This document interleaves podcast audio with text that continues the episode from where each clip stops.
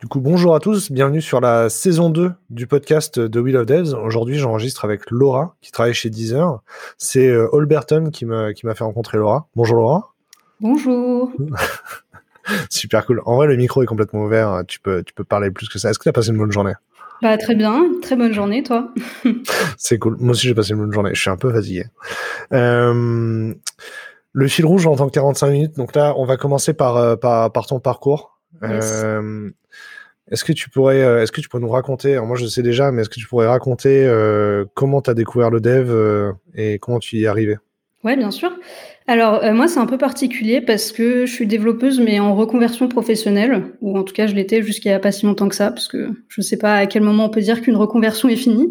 Mais avant j'étais artiste, j'étais danseuse et comédienne et ce qui se passe c'est que ma carrière décollait pas trop déjà à Paris qui est quand même une ville de culture donc bon déjà mauvais signe.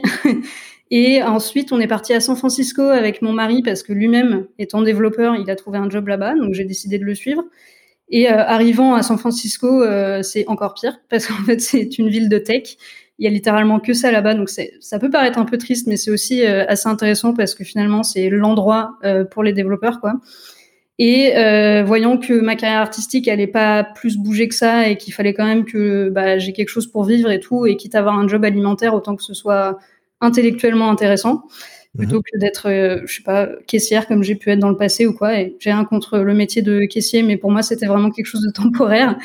Euh, et j'ai, bah du coup j'ai décidé d'apprendre à coder parce que voilà j'étais euh, dans le bon euh, mood, dans le bon endroit. Enfin voilà, encore une fois San Francisco, ville de tech, j'étais très bien entourée pour commencer ça. Et j'ai pris goût très que du coup, dans, dans, ta vie sociale, tu pouvais croiser des gens et leur poser des questions, leur dire j'ai appris ça en PHP, tu peux m'en expliquer Est-ce que c'était quelque chose que tu pouvais faire? Bah alors déjà avec mon mari euh, totalement, c'est même lui qui m'a vachement poussé dans cette voie-là et euh, dès que je faisais des exercices à la maison ou quoi, il pouvait euh, je pouvais lui poser des questions, il m'aidait et tout ça. Donc après j'avais accès à son réseau à lui, donc ses mhm. collègues de travail et tout ça. Pas mal de Français à San Francisco sont dans la tech, je dirais même tous les Français à San Francisco sont dans la tech d'une manière ou d'une autre. Donc dès que tu vas à une soirée, que tu rencontres d'autres Français et tout ça, ça élargit ton réseau et tout. Donc oui, enfin de l'aide à droite à gauche, en veux-tu, en voilà.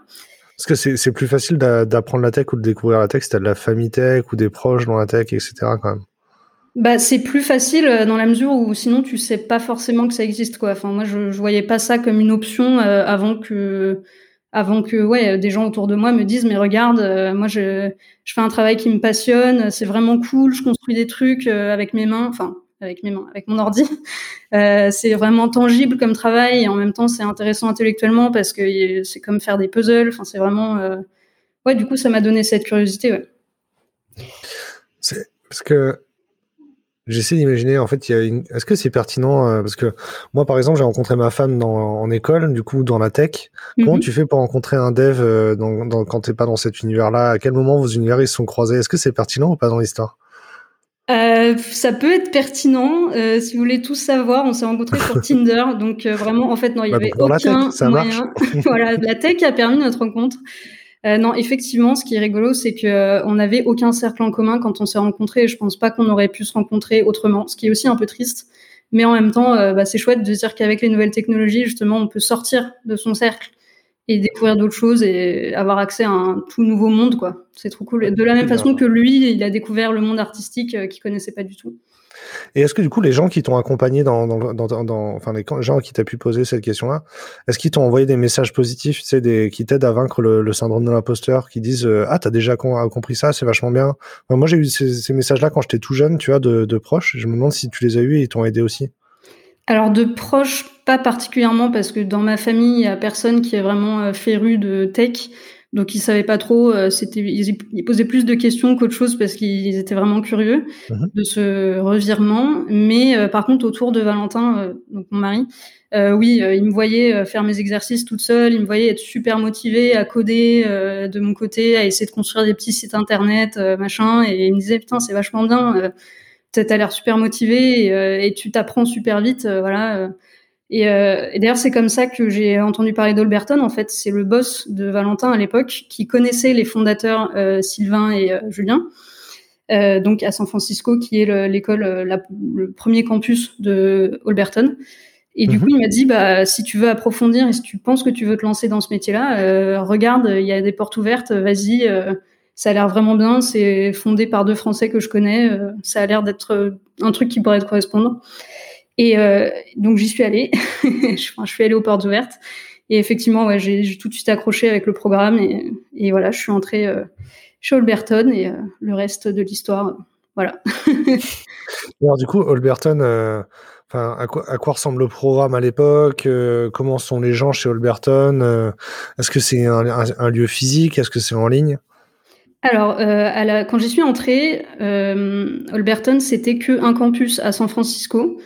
Avec des classes qui sont nommées des cohortes et il y en avait trois par an. Donc déjà c'est assez cool. Tu peux rentrer en janvier, en juin ou en septembre.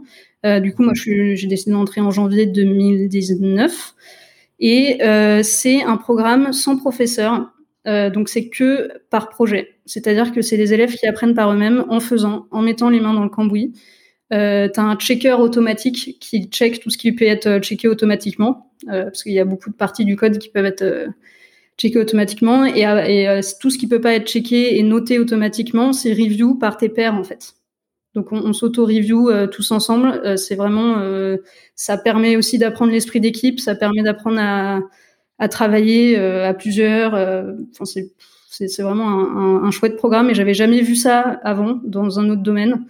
Et moi qui étais déjà un peu dans le milieu professionnel et tout, j'avais pas envie de me retaper des études trop académiques, surtout que quand j'étais au lycée et tout ça, j'ai énormément de mal à rester assise, écouter un prof sans rien faire. Donc voilà.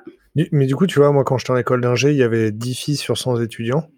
Euh, j'ai interviewé hier Marion qui me disait qu'au DUT, euh, c'était la seule fille de la promo. Ouais.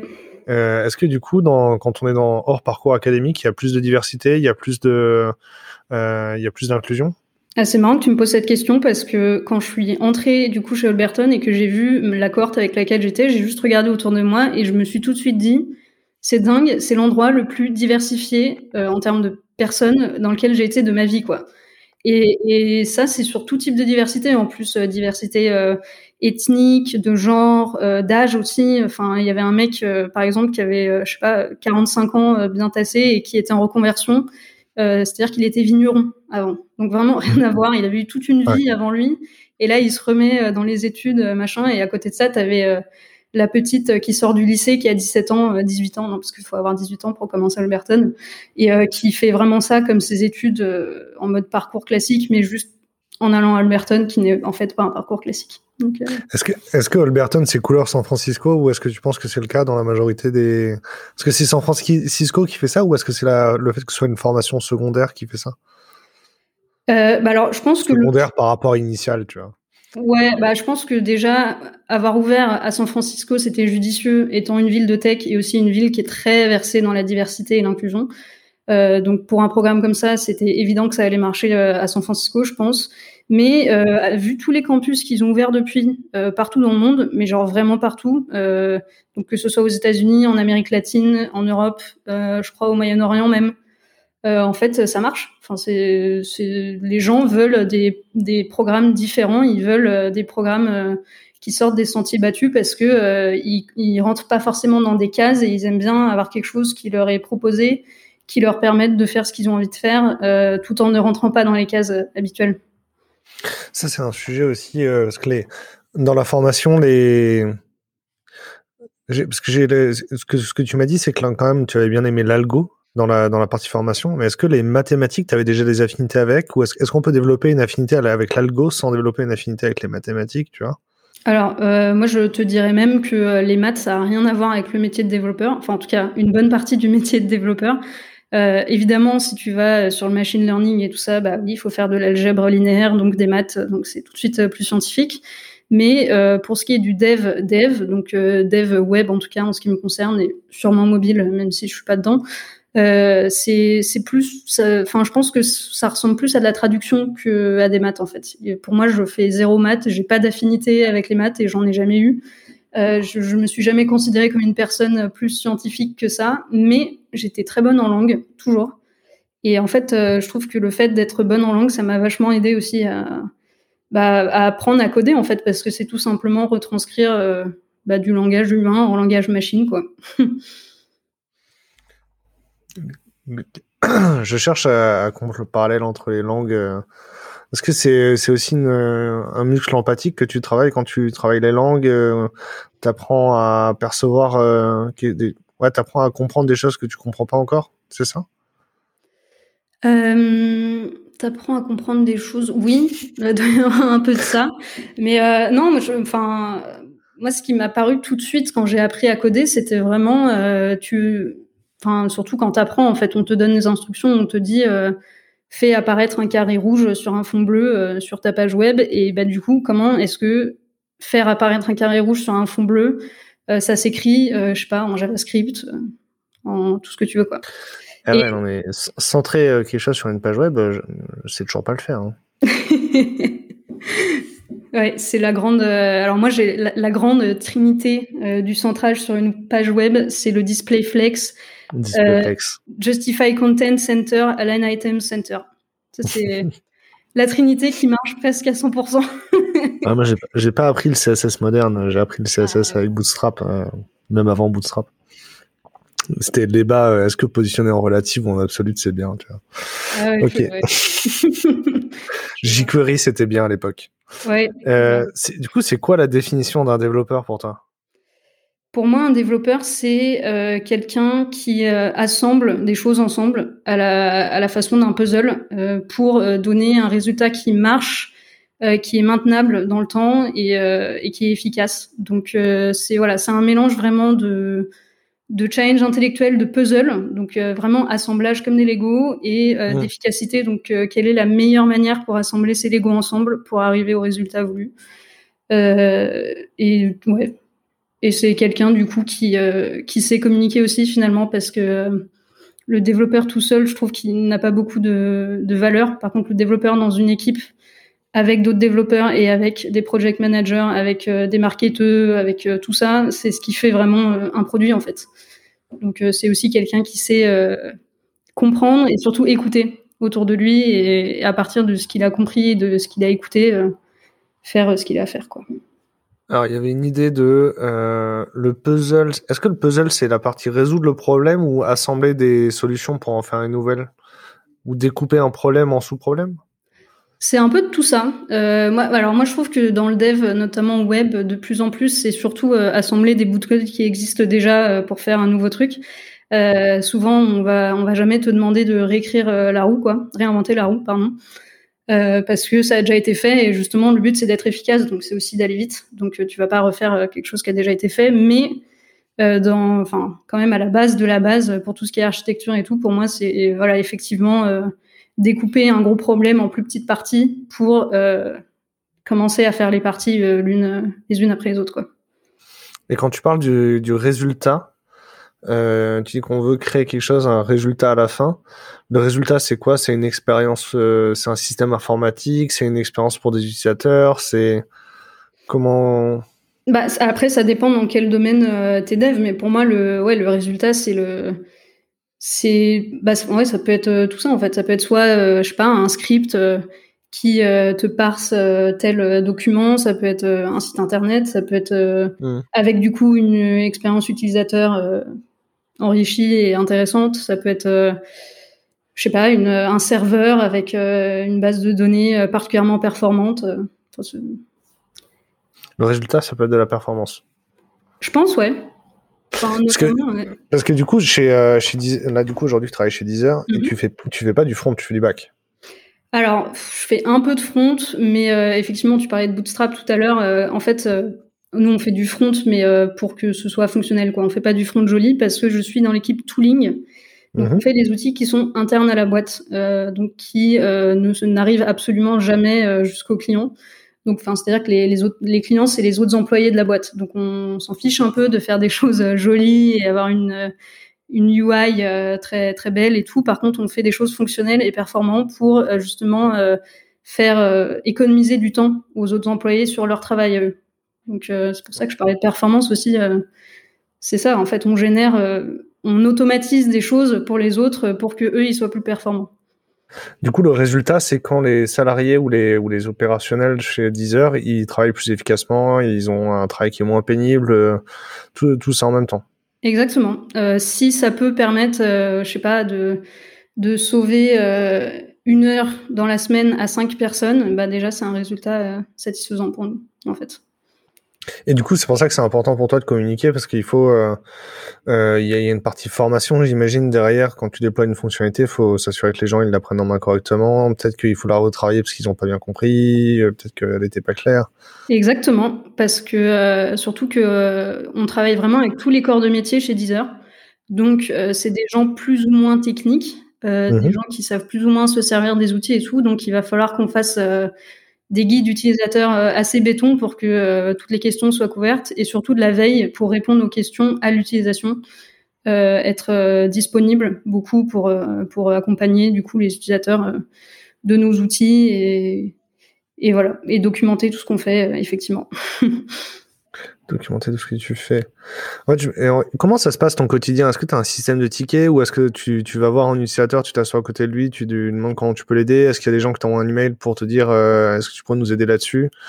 Euh, Comment vous prenez des décisions euh, Comment tu fais des spécifications? Alors en général, c'est les gens qui viennent à nous. Euh, on est une petite équipe et on n'est pas forcément l'équipe la plus connue au sein de Deezer. Euh, mhm. On fait un peu des trucs euh, dans l'ombre, si j'ose dire, mais c'est très chouette parce que du coup, ça nous laisse une indépendance assez folle et du coup, on peut travailler sur les technos qui nous font plaisir et tout. Enfin, mhm. bref. Et du coup, les gens qui nous connaissent et qui savent à qui s'adresser pour leurs besoins et qui savent que c'est nous, nous envoient, enfin, viennent nous parler de tel ou tel besoin. Ils nous disent ah il y a ce process qui est vraiment euh, vraiment extrêmement euh, difficile pour nous parce que ça nous fait perdre tant de temps parce que c'est un outil qui est trop vieux ou ou parce que on doit faire telle et telle manip sur tel euh, tel et tel document, telle et telle partie du site. Est-ce qu'il n'y a pas moyen de l'automatiser? Et après, c'est nous qui allons faire une étude de voir si déjà ça va vraiment les aider et si c'est la peine de le faire en fait. Euh, mhm. toujours d'évaluer le temps que ça va nous prendre nous à faire versus le temps qu'eux ils perdent à le faire. Et euh, si on pense que euh, c'est vraiment une high value, on va, on va du coup, on va faire euh, des spécifications et créer un outil. Alors, il faut savoir qu'on a une architecture d'outils de base qui nous permet en fait de faire des outils à la volée assez rapidement. Et donc ça, c'est chouette parce qu'on peut répondre à des besoins assez rapidement et tout type de besoins. Alors, j'imagine c'est un design system, ça m'intéresse aussi, mais du coup, est-ce que c'est bien les devs qui écrivent les spécifications? C'est des devs dans ton équipe qui écrivent la roadmap? Alors, on a un project manager technique euh, qui, euh, lui, euh, pour le coup, est plus en contact avec ce qu'on appelle les stakeholders, qui, qui va vraiment récolter tous les besoins dans le détail et nous faire nos petites stories. Et nous... évidemment, c'est une décision qu'on prend ensemble. Euh, c'est toute l'équipe qui décide si oui ou non euh, techniquement déjà c'est faisable, comment est-ce qu'on pourrait réaliser, par quelle technique, avec quelle technologie et combien de temps ça nous prendrait. Est-ce que tu euh, proposes des maquettes ou des prototypes avant de, tu vois, au moment où vous construisez la feature, vous envisagez de la faire? C'est un moment où tu peux proposer des choses comme ça? Alors, en fait, non, je pense que la décision, elle se prend avant. C'est-à-dire que euh, on voit avec les personnes qui ont ce besoin-là précis, euh, bon bah, euh, si c'est un besoin qui est vraiment urgent, moins urgent, pas urgent, on a telle ou telle proposition pour vous. Est-ce que ça vous va, oui ou non? Et si ça leur va, à ce moment-là, on commence à développer le truc, quoi. Mais on va, en, en général, on se lance pas dans un outil si on n'a pas vraiment de, de réponse en face, quoi. Ouais, vous avez pas envie de coder un truc qui va qui va pas être utilisé quoi. Ouais, c'est ça. Et surtout, euh, on, préfère qu'on nous fasse confiance euh, sur euh, bah, le, le, pourquoi du comment des choix qu'on fait en fait. si, on se met à proposer et à dire bon bah voilà une maquette, voilà un truc, est-ce que ça vous va? Il y aura toujours un truc finalement qui ne va pas et nous on préfère plutôt livrer vite, quitte à ce que ce soit pas parfait et itérer ensuite pour les améliorations euh, éventuelles. Ouais, je réfléchis, je réfléchis. Ouais, effectivement, il tirait vite, livrait vite. C'est chouette. Et du coup, tu m'as dit que vous pouviez développer des produits, euh, des produits logiciels, du logiciel web rapidement.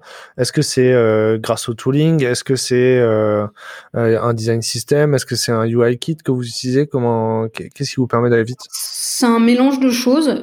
comme je disais, on a une sorte d'architecture type, une sorte de squelette. Euh, mhm. sur laquelle on s'appuie. en général, on fait ça en Node, TypeScript et React en front. Et pour tout ce qui est UI, un boilerplate? Ouais, voilà, c'est ça. Et pour ce qui est UI, on utilise des librairies genre Ant, Bootstrap.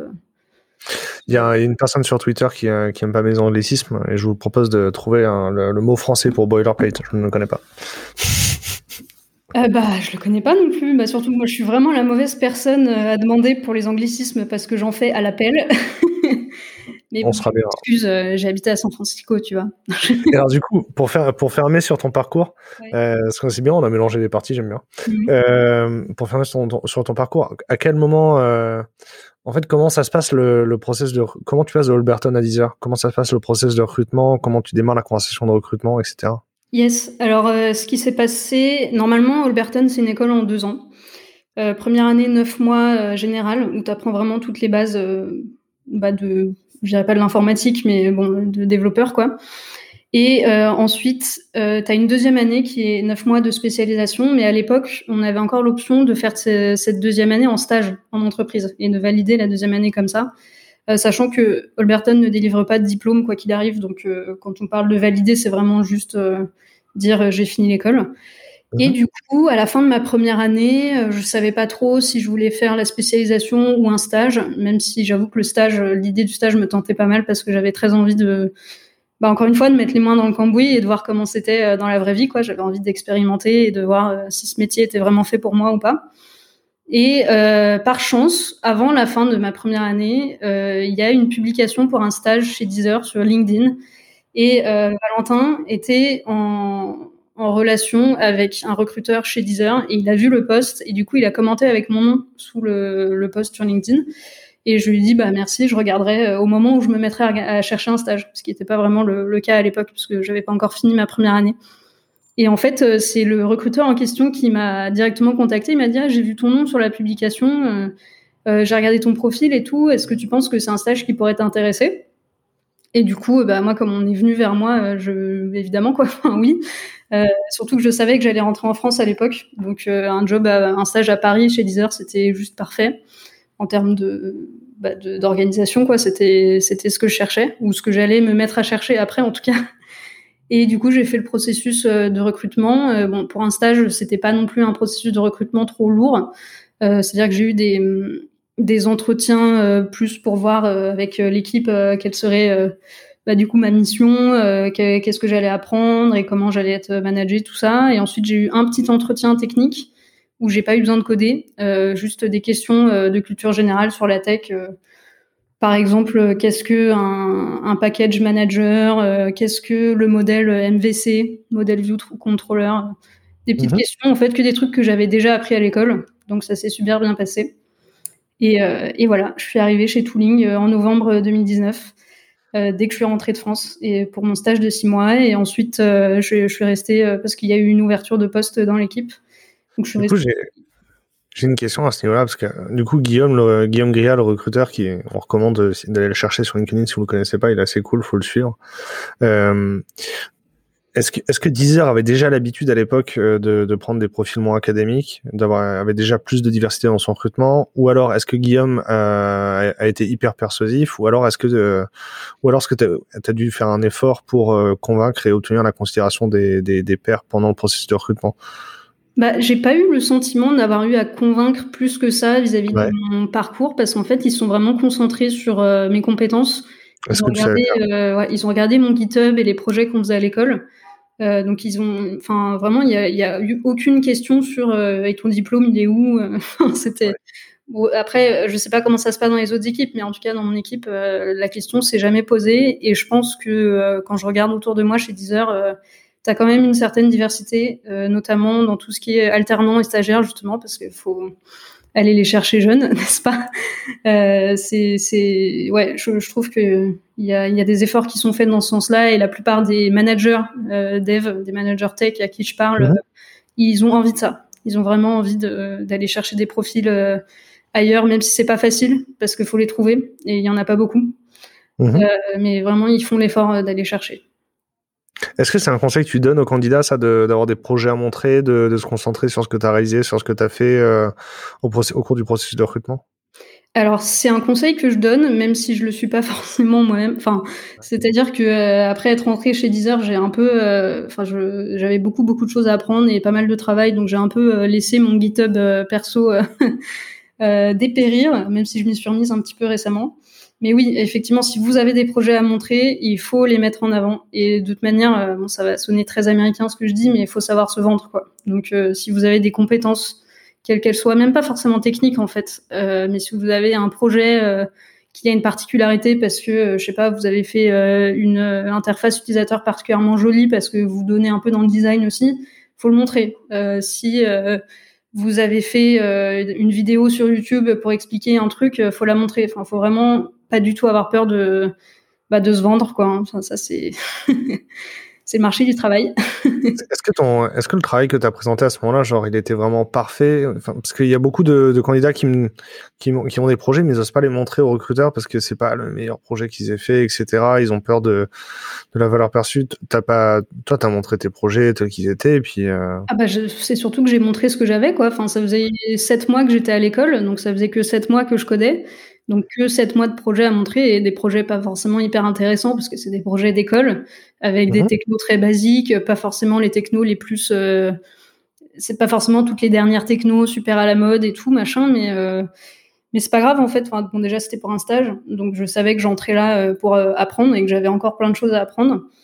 Et, et, du coup, le conseil que je peux donner si, aux jeunes candidats qui veulent être recrutés pour un stage, c'est de montrer votre envie d'apprendre justement et de montrer que bah, même si vos projets ils sont pas parfaits, euh, vous avez l'intention d'apprendre telle et telle chose euh, de ces projets-là et de dire ah bah tiens, euh, si je devais refaire ce projet aujourd'hui là, peut-être que j'utiliserais tel langage au lieu de celui que j'ai utilisé ou peut-être que j'implémenterais j'implémenterais telle feature, ce genre de choses. Montrer qu'on a envie d'aller vers l'avant quoi. ouais c'est ça et en fait du coup ce qui est intéressant c'est que tu construis une histoire euh, et j'imagine que le, en fait, du coup, tu même quand tu le racontes au recruteur, tout ça, en fait, ça embarque l'interlocuteur que tu as en face de toi dans une histoire qui a envie d'avancer avec toi, j'imagine. Exactement. Ça, c'est hyper dur à faire. Euh. Mm. Je, réfléchis encore hein, sur la parce que, parce que, souvent les candidats, en fait, je rencontre même même tu as des gens qui voudraient faire un stage chez nous, tu vois, qui me disent ben non mais en fait moi j'ai pas de compétences, je viens de faire je viens de faire un stage, c'est pour apprendre quoi. Ah, mais c'est pas vrai. Euh, bah oui, c'est pas vrai. Toi, t'es, toi, t'es, es venu, t'es, es venu chez Deezer pour concrétiser. Et donc, t'étais, et t'avais pas, euh, du coup, t'avais pas honte de dire, bah, je sais pas ça, mais je sais ça. Exactement. J'ai envie d'apprendre ça. Cette, posture-là, euh, comment euh, tu l'as toujours eu Comment tu l'as, comment tu l'as trouvé Parce que c'est ça qui fait que ça a marché. Mais à quel est-ce que tu te rappelles le déclic où tu l'as eu ça, où tu l'as bah, trouvé? Je pense qu'à Alberton, déjà, on est très professionnalisé, c'est-à-dire qu'on a des, on a vraiment un module dans le programme sur la professionnalisation, on s'entraîne à faire euh, des entretiens d'embauche euh, entre nous et tout. On s'entraîne euh, même, on fait des faux entretiens d'embauche pour des grandes entreprises genre Google, Facebook, tout ça. Et on rencontre pas mal de professionnels aussi du secteur qui nous donnent des conseils. Donc je pense que tout de suite on est dans le bain et tout de suite on a les bons conseils en fait. Et ça c'est vraiment ça qui est chouette aussi dans cette formation, en dehors de la formation technique. Euh, parce que je pense, je pense qu'il y a des écoles où juste euh, on, se, on se concentre sur la technique et sur euh, vraiment la tech et pas forcément sur ce qu'il y a après. Alors que Alberton a vraiment pour but de nous emmener plus loin et de nous emmener à un travail. Donc je pense qu'on a déjà cette chance-là. Et je sais pas aussi le fait d'avoir été dans un dans un milieu complètement différent. je me dis bon bah enfin c'est pas parce que je suis toute nouvelle dans ce métier-là que je sais rien à rien et que je sais rien à la vie et j'ai peut-être euh, d'autres choses à mettre euh, à porter sur la table. Ah, je comprends. Tu m'as dit que qu'à Alberton, il y avait des tableaux blancs et que ça te manquait Ouais, c'est-à-dire que les murs étaient faits de tableaux blancs, en tout cas au campus de San Francisco. Je sais pas comment c'est sur les autres campus. Mais il y, a une photo stock de, de développeurs qui tournent beaucoup avec un développeur qui fait genre une espèce de gros diagramme sur un tableau blanc, tu vois. Ouais. Et, euh, et je la trouve très américaine. Euh, est-ce que c'est un cliché de dire que est-ce que le tableau blanc c'est un cliché de développeur américain ou euh... carrément. Ouais. Carrément, c'est-à-dire que nous, comme je te disais, on s'entraînait pour faire des entretiens et il y avait toujours une partie au tableau blanc, c'est-à-dire que même, enfin même mes amis qui sont restés aux États-Unis après euh, l'école et qui ont passé des vrais entretiens m'ont dit, euh, bah ouais, effectivement, il y a une partie du process de recrutement qui est au tableau blanc, c'est-à-dire qu'on te pose un problème alors ça, ça me pose un peu problème, mais bon, c'est une méthode comme une autre. Euh, on te pose un problème qui n'a rien à voir avec la choucroute. Euh, donc tu, tu, postules pour un poste de développeur et on va te demander euh, tel algorithme, tu vois, de te démontrer tel algorithme. donc c'est pas un truc que tu feras dans ton job, mais c'est juste vraiment pour voir ton processus de pensée en fait et pour Ah, voir on m'a comment tu mets les choses à plat. Euh, ouais, on m'a- posé des problèmes de graphe. C'est comme une mise en situation professionnelle, mais en fait, c'est un problème de graphe et comment tu le Mhm. résoudrais avec du code. Voilà. Et, euh, et à la fin, du coup, la, la- la personne qui faisait l'interview, elle m'a demandé quel algorithme j'avais utilisé, quelle était la Mhm. performance, la complexité de l'algorithme pour voir si j'avais pas dire que, est-ce que j'aurais pu en utiliser un autre qui est mieux. Ouais. Et sortir un, un Dijkstra, c'était déjà euh, bien, tu vois. Ouais. Ce type de choses-là, on t'entraîne dès le début à Alberton ah bah de toute façon, on commence par le C, donc euh, c'est que des algorithmes, euh, c'est-à-dire qu'on réimplémente euh, les librairies standards en C, donc tout ce qui sont fonctions de manipulation de chaînes de caractères et tout ça. On les réécrit nous-mêmes pour apprendre justement bah, la logique algorithmique en fait, tout ce qui est les if, else, les loops, tout ce genre de choses. Et après, on va un petit peu plus loin, justement en faisant ces fausses interviews avec des vrais problèmes d'algorithme qu'il faut faire au tableau blanc et coder pour obtenir. Euh, voilà. Bah, si ça te rassure, à l'université, on fait aussi genre les arbres rouge-noir, euh, voilà. les... Et Les en fait, les- et tout ça. Ouais, tri d'arbres, hein, ça n'a aucun sens. J'ai jamais fait ça dans ma vie pro de trier des arbres ensuite. Voilà. J'ai- fait des j'ai fait des graphes, euh, de la logique de graphes, mais pas forcément de tri d'arbres. Et puis en plus les arbres binaires, ça n'existe pas. Et, et du coup, toi, tu trouves c'est c'est un défaut le, du process de recrutement le fait qu'on ait ces tableaux blancs? Non, je, je pense pas que ce soit un défaut. Je pense juste qu'il y a, il y a certaines entreprises qui se focalisent trop là-dessus euh, et qui peuvent carrément éliminer des candidats à ce moment-là du recrutement s'ils n'ont pas la réponse qu'ils veulent. Alors que effectivement, euh, si c'est pas partie du métier, si c'est pas un truc qu'ils vont faire dans leur job au quotidien, je vois pas pourquoi tu éliminerais un candidat juste parce qu'il a pas su te ressortir euh, l'algorithme euh, avec des linked lists. euh, tu vois, enfin, je, pour moi, ça n'a pas trop de rapport. Je pense que ça peut aider à voir comment la personne organise sa pensée et c'est vachement bien. Mais j'ai l'impression que les process de recrutement, on te donne un truc à faire à la maison qui est beaucoup plus en mode cas pratique. Je sais pas, construis-moi une page qui affiche tel truc. Pour moi, ça a plus de sens. Mais après, bon, je suis. Qui suis-je pour euh, critiquer les processus de recrutement Je pense que ça, ça doit marcher euh, pour certains trucs que tu cherches et pour d'autres, euh, peut-être pas. Je sais pas. C'est sûr que les trois quarts des développeurs JavaScript, ils n'ont pas besoin de savoir ce que c'est une liste chaînée. Par Voilà. contre, un développeur qui fait du Java, euh, s'il sait qu'on utilise une linked list plutôt qu'un array list dans son, dans son implémentation, ça peut avoir un impact sur les performances et c'est non négligeable. Ouais, ouais, effectivement, ça dépend du job.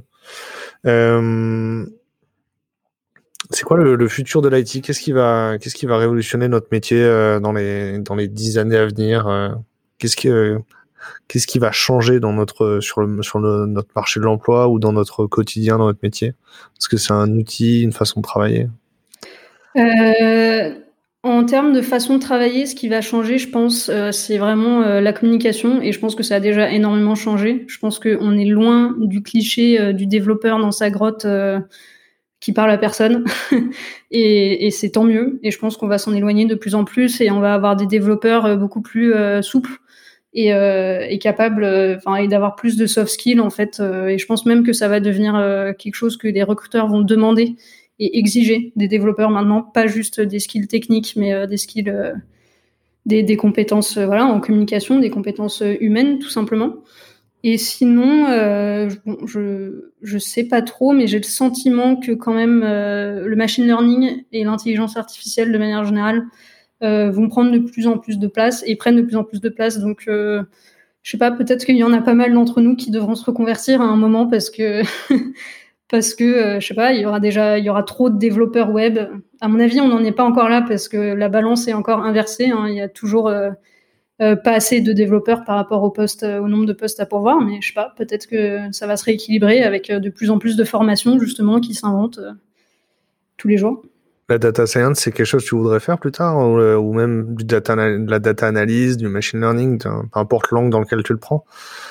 Bah, je suis pas fermée à l'idée, euh, mais pour l'instant, j'aime vraiment beaucoup, beaucoup le développement web. Et euh, tant que je peux faire ça et évoluer là-dedans et que j'ai des choses à apprendre dans ce truc-là, euh, ouais, peut-être euh, après, dans 10, 20 ans, une fois que j'aurai fait le tour de la question. Et encore, est-ce que tu as vraiment fait le tour de la question, sachant que tu as des nouvelles technologies qui apparaissent à droite à gauche tout le temps? Euh, Peut-être, peut-être que je considérais ça. Tu fais du web lourd du coup? Du quoi? Tu fais du web lourd avec Angular, React ou Vue.js euh, C'est quoi ton église alors, euh, moi, je suis plus euh, React. Alors, euh, je sais qu'il y en a qui vont écouter ça et qui vont me, me détester. Mais non, en fait, j'ai commencé avec Vue. Euh, Par la réponse, il y avait des gens à la fin qui t'auraient détesté. Donc. non, j'ai commencé avec Vue.js sur conseil d'un ami de Valentin qui est un développeur senior Vue.js et qui ne ne jure que par ça et j'ai vraiment adoré. Donc j'ai fait ça pour mon projet de fin d'études à l'école et euh, en fait c'est juste que chez Deezer on fait du React, donc euh, je me suis mise à React et maintenant je fais du React. Mais euh, voilà, moi je, je pas trop de, je suis pas trop enfermée dans des carcans encore. Je suis trop jeune pour ça. j'ai encore plein de choses à apprendre donc. Donc je me laisse le temps de voir ce qui me plaît le plus et puis après pourquoi pas être multidisciplinaire aussi. Hein. Ouais, bah bien sûr. En plus, si ça se trouve, euh, on en reparle dans 2-3 ans et vu React Angular, on n'en parle plus, il y a trois nouvelles choses à la place. quoi. Exactement. Euh, est-ce que tu est-ce que tu connais des développeurs qui sont dans des entreprises différentes de la tienne où tu aimerais bosser euh, Est-ce que tu as pu observer d'autres boîtes qui fonctionnent différemment et où tu te dis ah, ça a l'air chouette? Alors, euh, je sais que Deezer, c'est encore considéré comme une start-up, mais ça, on, ressent quand même l'esprit grosse boîte dans la mesure où on est très nombreux, beaucoup mhm. d'équipes, euh, beaucoup de gens, voilà. Euh, donc pourquoi pas plus tard travailler dans une euh, dans une start-up, mais vraiment petite. Euh, je vois Valentin, il fait presque que ça, euh, des start-up petites et ça l'éclate vraiment, donc ça a l'air ça a l'air d'être très sympa. Donc je me dis pourquoi pas essayer? Et sinon, euh, à une époque, je me disais que euh, j'avais envie de travailler dans une entreprise à mission et qui ait une mission éthique euh, derrière et que vraiment le corps de métier soit mhm. centré sur quelque chose, un sujet avec lequel je m'aligne et tout. Et en fait, en faisant ce métier-là, je me suis rendu compte que le corps de métier, finalement, c'était pas ce qui comptait le plus parce que, bah, la, fin, nous, on code des trucs et, bon, bah, le, le, corps de métier, tu vois, on n'est pas vraiment dedans, quoi. Nous, on fait la technique pour implémenter ce, ce corps de métier-là. Donc, je, je suis moins convaincue par ça aujourd'hui. Je, je, pense que tu, si tu m'as demandé il y a un an, euh, c'est quoi ton entreprise rêvée, je t'aurais dit euh, change.org ou euh, Ecosia. Et mhm. aujourd'hui, je me dis, bon, bah, en fait, oui, ça se trouve, elles ont des missions qui sont géniales, mais si ça se trouve, elles ont des, elles utilisent des technologies qui sont complètement pétées et, enfin, j'en sais rien, hein, je, je, dis ça comme ça, mais ça se trouve, le job de développeur chez eux n'est pas intéressant. Donc, en fait, c'est plus une priorité pour moi. On ne verra pas chez Total ou Air France, quoi. Non, je pense pas non plus. Ni chez Google. L'armement, c'est pas ton domaine, je crois. Non, pas trop. non, en vrai, je comprends. Il n'y a, pas de souci. Euh, il y a des gens qui. Euh, en fait, c'est. Et du coup, le... plutôt une petite boîte alors. Où, y a, où tu peux faire des choses from scratch, euh, où, où, on peut tester des choses nouvelles tous les jours. C'est bah, C'est déjà un peu le sentiment que j'ai dans l'équipe Tooling. Hein. On est un peu une boîte à part dans Deezer.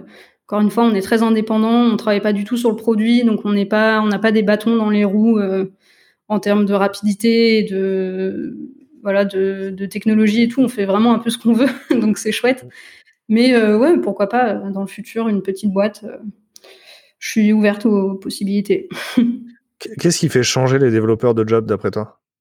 Qu'est-ce qui, qu'est-ce qui déclenche soit le fait de, soit qu'est-ce qui les attire chez à l'endroit où ils arrivent, soit qu'est-ce qui les fait partir de l'endroit où ils sont? Alors, ça dépend du type de développeur.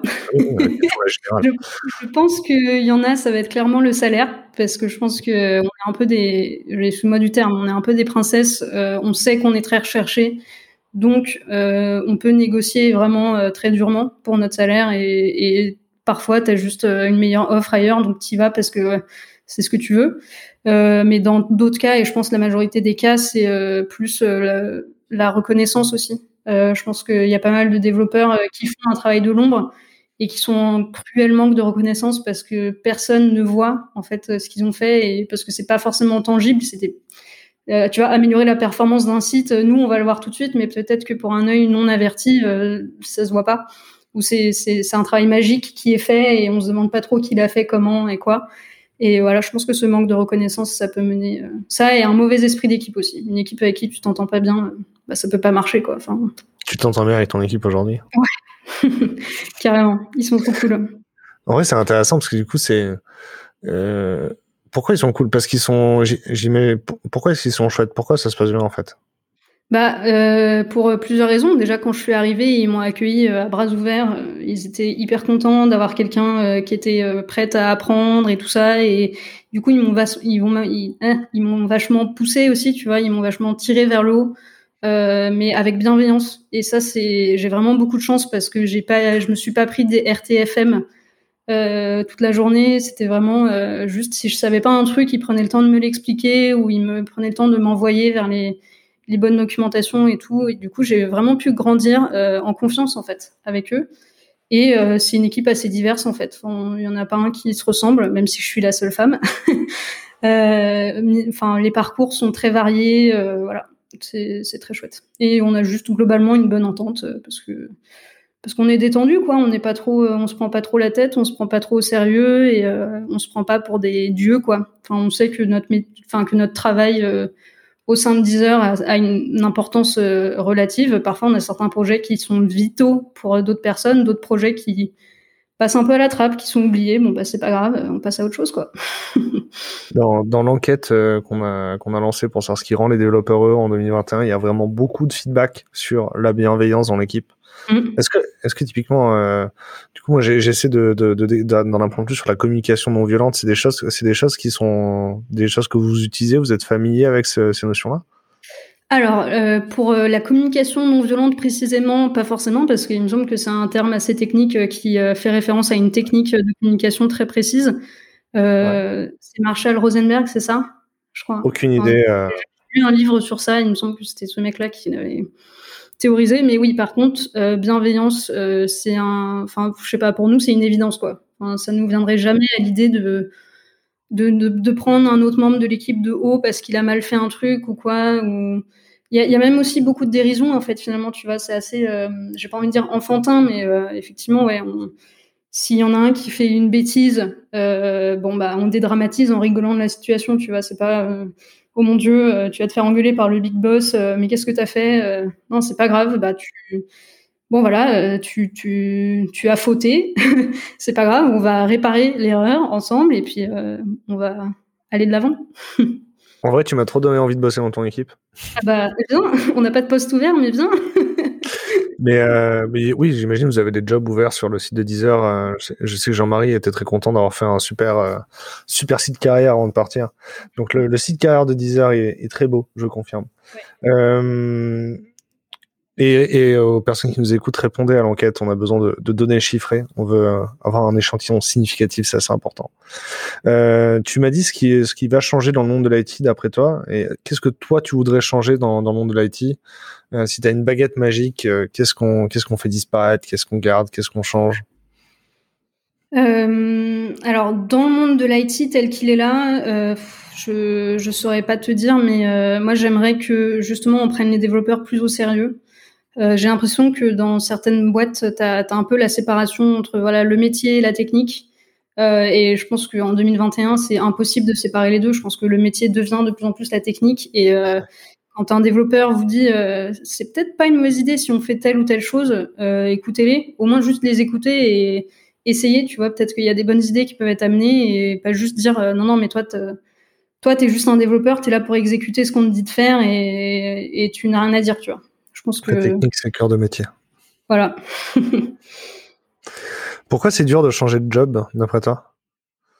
Bah, Pour plein de raisons. Je pense que parfois, tu peux être confortable aussi dans une position.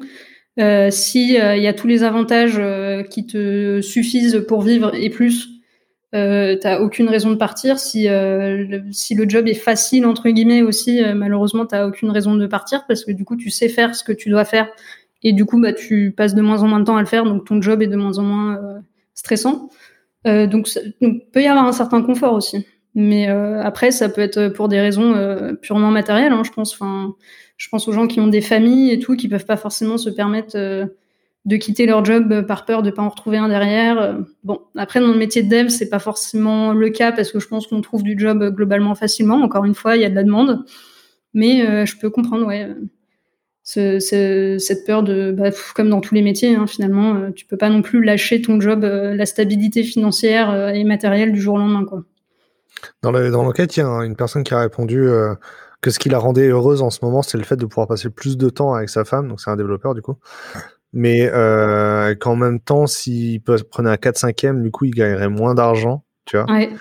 Et, euh, et, du coup, genre, il n'arrive pas à, à, faire le dilemme. Je trouve c'est intéressant. Euh, si, on, on, va finir et on va réussir à finir dans les temps. Euh, si on doit retenir qu'un seul ingrédient du, de, du bonheur, selon Laura, Laura de Rohan, quel est, quel est ton ingrédient du bonheur? Un seul à choisir. Alors là, c'est alors du bonheur en tant que dev. Mm. Bah, on en a déjà parlé, hein, mais la bienveillance. La bienveillance, la, la bienveillance c'est ce qui mène bah voilà à, à, une vraie inclusion dans l'équipe quoi. Enfin, si si t'es pas bienveillant avec les gens qui sont autour de toi parce qu'ils sont différents de telle ou telle manière, parce qu'ils pensent pas comme toi, parce que euh, ils ont pas les mêmes intérêts que toi, euh, c'est mort. Enfin, je veux dire, il n'y a pas de l'équipe, elle, euh, elle peut se dilater quoi. En fait. Moi, ce que je vois dans ta posture et ce qui m'étonne depuis le début de l'échange, euh, tu, tu, et tu me diras ce que tu en penses, c'est euh, j'ai l'impression que tu es satisfaite de tout ce que tu fais et euh, tu es fier de tout ce que tu fais. As l'impression, tu vois qu'il y a plein de nouvelles choses que tu pas encore faites et, euh, et j'ai l'impression, tu sais, c'est un peu comme dans un jeu d'arcade. J'ai l'impression que tu finis un niveau, il y en a un nouveau après, et t'es contente à chaque fois que tu as fini un niveau. Quoi. Tu pourrais recommencer les parties Tetris à l'infini. Quoi. Est-ce que c'est cette sensation-là dans laquelle tu es aujourd'hui dans ta vie pro? Bah carrément. Euh, tu l'as très bien décrite. Euh, c'est exactement ça. Je, je, je sais que j'ai accompli des trucs euh, dont je suis fière. Euh, je sais qu'il reste d'autres choses à accomplir, et je sais. alors c'est pas rose tous les jours. Hein. Le syndrome de l'imposteur nous touche tous et toutes malheureusement. Donc il y a des jours où je me dis euh, oh là là mais je suis vraiment nulle, euh, j'ai telle et telle chose à apprendre et, comment ça se fait que je ne sache toujours pas euh, ce que c'est que ça Non, je, je comprends pas. Mais oui, globalement, j'essaye de rester positive et de, me dire c'est pas grave en fait, les choses vont arriver dans leur temps et je trouve que je suis quand même relativement rapide déjà aujourd'hui. Euh, donc faut pas trop que je m'inquiète non plus et je sais que j'ai tendance à me mettre la pression parfois donc j'essaye de de me calmer, de pas me mettre la pression et de me dire ok t'es allé vite jusqu'à maintenant, tu peux prendre ton temps, tu vois. Chill. Ouais, il y a plein de choses que je sais pas encore. Hein. Et même, tu sais, par exemple, ce que je savais avant euh, ne marche plus. Je sais, les applis Android, je saurais plus par quel bout les prendre aujourd'hui. C'est ça. Ah ouais, c'est un truc de fou parce que ça change et puis ouais, il y a toujours des choses à apprendre. Donc oui, apprendre, c'est notre métier, ça fait partie du métier. Ok, c'est cool. Ben, merci beaucoup pour euh, pour ce, pour ce moment. Euh, ah, merci C'était très satisfaisant euh, de te voir satisfaite de ta vie professionnelle. C'est euh, je, je, repars avec, euh, je vais finir ma journée avec ça. Merci beaucoup. Merci à toi. et puis et puis il y a pas de fin à ce podcast, ça finit brutalement comme ça. Merci aux auditeurs. Aux auditeurs. À bientôt.